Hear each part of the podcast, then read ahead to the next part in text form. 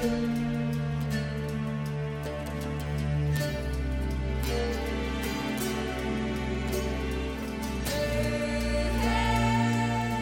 三国新说，品三国故事，悟三国人生。欢迎进入三国新说的语音世界。大家好，我是拉老师。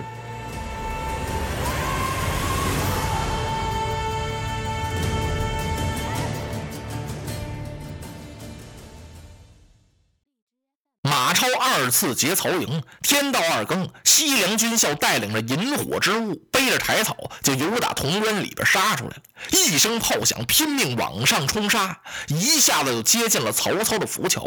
确实是这么回事曹操弄这粮车呀，垒起这么个大寨来。这些西凉兵把那柴草点着了，就往里边扔。这一下子，哎呦，当时是火光冲天，火光中夹杂着喊杀声、炮鼓声，把曹兵杀的是四散奔逃。这些曹兵心有余悸，又想起赤壁那茬来了。他们是见火就哆嗦，一场混战直战到天光大亮。人家马超是长得胜鼓回了潼关了。曹操收拢残兵败将，回到渭河岸上一看，粮车浮桥全完了。曹操真有点发愁了，怎么这大寨要总扎不起来，这可不好办，那不总得吃亏吗？这玩意儿哪能散堆散放啊？他手下的谋士荀攸给他出了个主意：“丞相，您以沙土筑城不行吗？”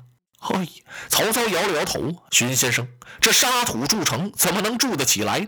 曹操早就想过了，可是没办法，你想用这沙子垒个城，那根本不可能！你垒不了多高，哗啦一下就塌下去了。荀攸摇了摇头。丞相，您用兵如神，丞相岂能不知天时？荀攸这一句话提醒了曹操。曹操的安桥的翻脸往上这么一看，天空中彤云密布。现在进了十月了，天寒地冻。您等朔风这么一起，泼水就成冰了。丞相可以命军校担土筑城，一边垒城一边往上泼水。等到风这么一起，咔嚓一上冻，一夜之功，沙城就矣。何患马儿？哎呀，荀攸，你这个计策真是太妙了！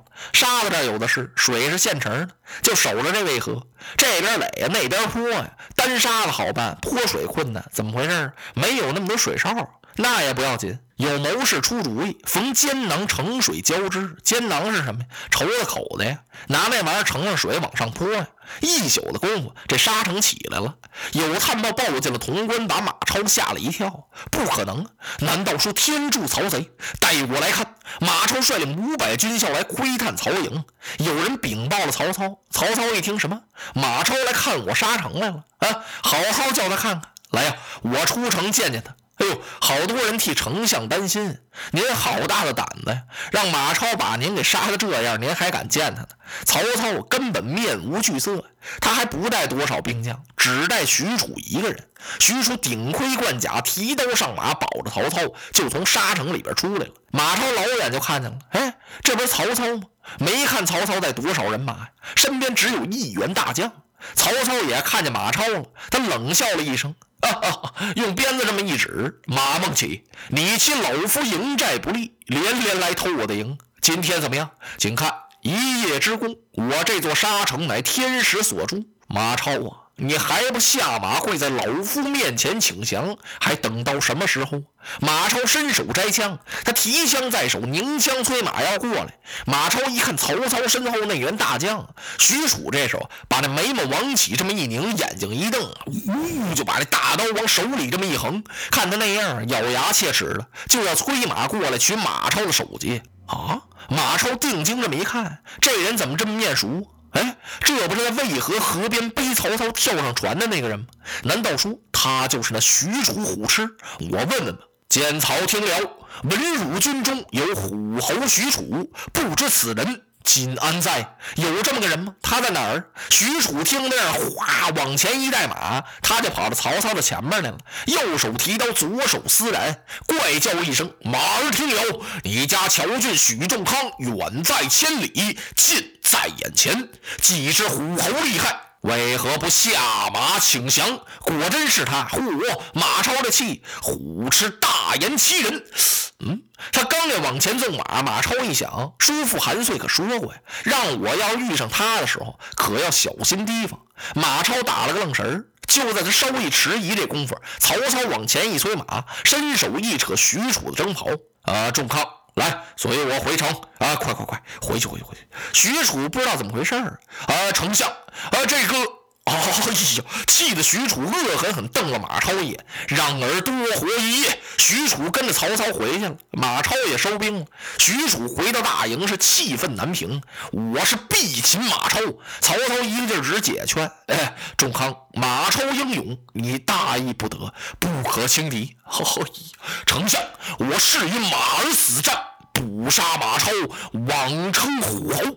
笔墨伺候，许褚火了，干嘛要亲笔给马超写封战书，点名捉将，明日一早让马超在阵前是袭警受禄。你把脖子洗得干干净净的，等着我虎侯许褚啊斩了你！把战书就下到潼关去了。马超接过战书一看，气的是拍案大叫：“许褚欺侮太甚！”当时提笔的战书上提了四个大字：“誓斩虎痴！”啪就把这战书啊就摔到这下书人的脸上。了，拿回去交给许褚看看。这下书人抱头鼠窜的跑回曹营去了。第二天一早，天刚亮。曹营与潼关之中，两下里是战鼓齐鸣，三通战鼓响罢，许褚、马超各领三千人马就杀到镇上了。咵一下子，两阵队圆了。许褚这边是以曹丞相为首的，领了所有的文武给许褚助威；马超那边有韩遂、庞德、马岱给马超观阵。在队列前一边摆开了三排号角手，三八二十四面战鼓。曹操龙眼神仔细一打量马超，呀！不由得暗吃了一惊，他越看这马超，越像当年的吕布吕奉先。曹操不由自主地说出口来了：“这马超不减吕布之勇。”曹操无意中说了这么句话，好，这句话成了激将法了，气得许褚怪叫一声：“待我斩其首级！”报来，这边许褚，那边马超，同时间俩人往前这么一催马，到了阵前更不答话，刀枪并举，各显神威，一场鏖战。开始的时候，两边还呐喊助威呢，随着那战鼓声，喊声不绝。后来战鼓也不敲了，两阵的喊声也没了，怎么回事？全都看呆了。许褚与马超是虎狮与虎将，互不相让。许褚手中金背大刀光闪闪似金龙戏水，马超手中亮。银枪上下翻飞，像出水银胶。这通杀，二将大战一百回合，未分胜负。许褚气不涌出，马超面不更色，跟没这么回事一样。这样呗，没事那马受不了了。两匹马，八条腿，突突突突突突，一个劲儿直打颤。只要两位往前那么一催马的时候，那马腰就有点往下塌，快成卧槽马了。这不行啊，换马来战。换马又战百余回合，是不分胜负。只听许褚怪叫一声。他把马带回去了，大伙儿不知道怎么回事。只见许褚回到镇上，嘡的一下子把头盔摘了，咔嚓把甲脱了，把曹操给吓了一跳，心说许褚这是要干什么呀？仲康，你可要小心！为什么提醒他？大将怕得卸甲风，杀了二百多个回合，杀得浑身是汗，突然间咔嚓把这盔摘了，把甲脱了。这么冷的天，那要是一股贼风吹进骨髓，可有性命之忧。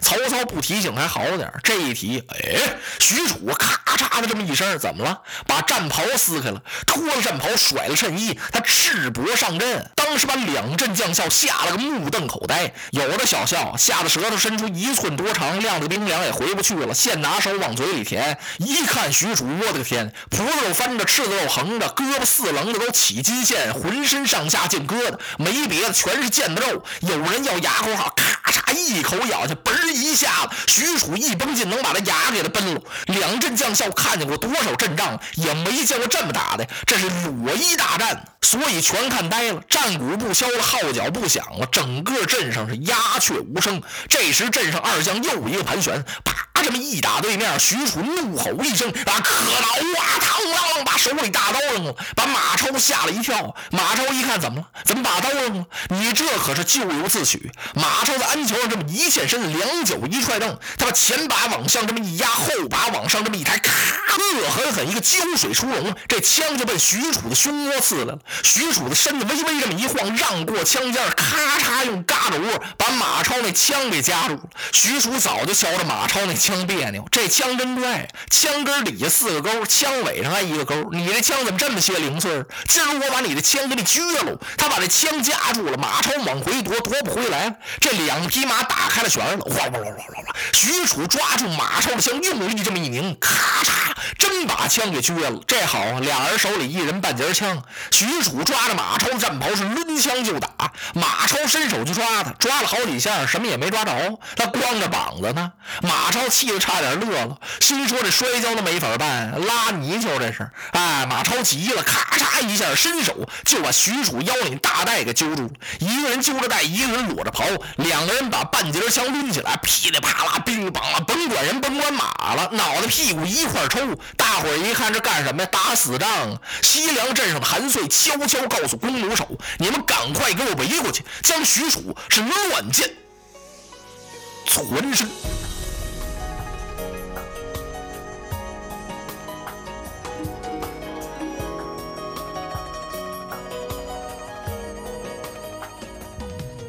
如果您喜欢我的声音，想听到更多更好的三国故事，请关注微信公众号“三国新说”，我们不见不散。